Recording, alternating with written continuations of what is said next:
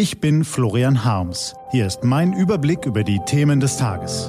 T-Online Tagesanbruch. Was heute wichtig ist. Dienstag, 26. März 2019. Was braucht man für einen stabilen Rechtsstaat? Gelesen von Nico van Kapelle. Was war? Manchmal muss man laut Alarm rufen.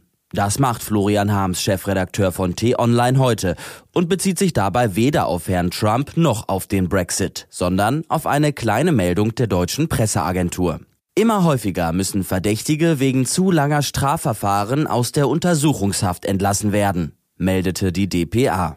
Im vergangenen Jahr hoben die Oberlandesgerichte deshalb bundesweit in mindestens 65 Fällen Haftbefehle gegen dringend Tatverdächtige auf. Die Zahl mag klein wirken, aber sie wird monströs, wenn man die Tendenz im Vergleich zu den Vorjahren berücksichtigt. Es werden immer mehr Fälle. Wer landet in Untersuchungshaft? Ausschließlich Beschuldigte, die dringend tatverdächtig sind, etwa wegen eines schweren Verbrechens, bei Fluchtgefahr oder wenn es die Befürchtung gibt, dass der Verdächtige seine Tat wiederholt. Nicht nur der Staat, sondern auch die Gesellschaft hat also ein Interesse daran, dass in solchen Fällen die Behörden alles daran setzen, dem Verdacht nachzugehen und das Geschehen aufzuklären. Entschlossen, fokussiert und zügig. Das scheint allerdings hierzulande nicht mehr in jedem Fall gegeben zu sein, und das ist ein Alarmsignal, das wir alle sehr ernst nehmen sollten. Schon seit Jahren klagen Richter, Staatsanwälte und Ermittler über zu wenig Personal. Viele Kriminalfälle, so ist es zu hören, würden durch das Internet und die zunehmende internationale Verflechtung immer komplizierter.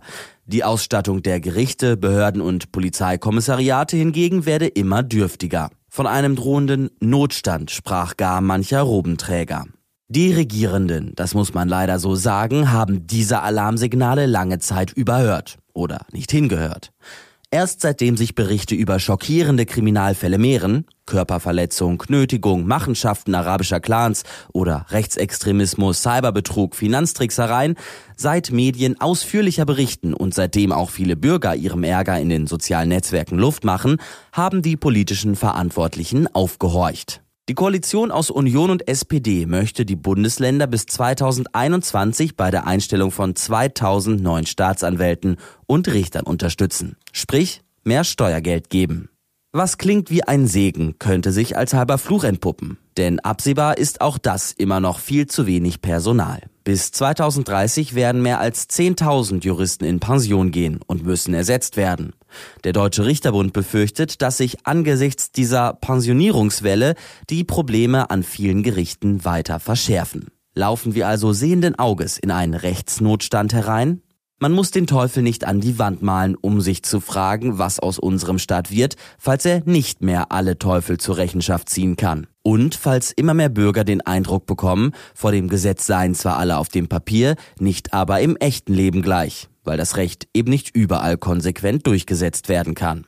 Aus der historischen Literatur wissen wir, es ist exakt dieses diffuse Gefühl der Unsicherheit, des erschütterten Vertrauens in den Rechtsstaat, das Gesellschaften ins Wanken bringt und den demokratischen Konsens gefährden kann. Deshalb ist es an der Zeit, einfach mal festzustellen, ein stabiler Rechtsstaat braucht ausreichend Richter, Staatsanwälte und Polizisten, die weder durch Überlastung noch durch Überstunden ausgelaugt sind, sondern genug Zeit, Kraft und Mittel haben, ihre Verfahren verlässlich zu bearbeiten. Klingt wie eine Selbstverständlichkeit. Leider ist das hierzulande mancherorts nicht mehr so.